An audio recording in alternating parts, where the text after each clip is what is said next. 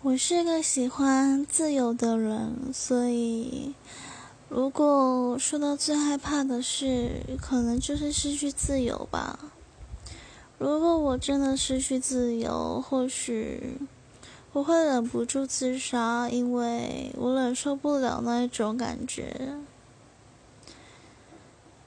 自由是一件非常难能可贵的事，所以希望我们都可以好好珍惜这一份得来不易的自由。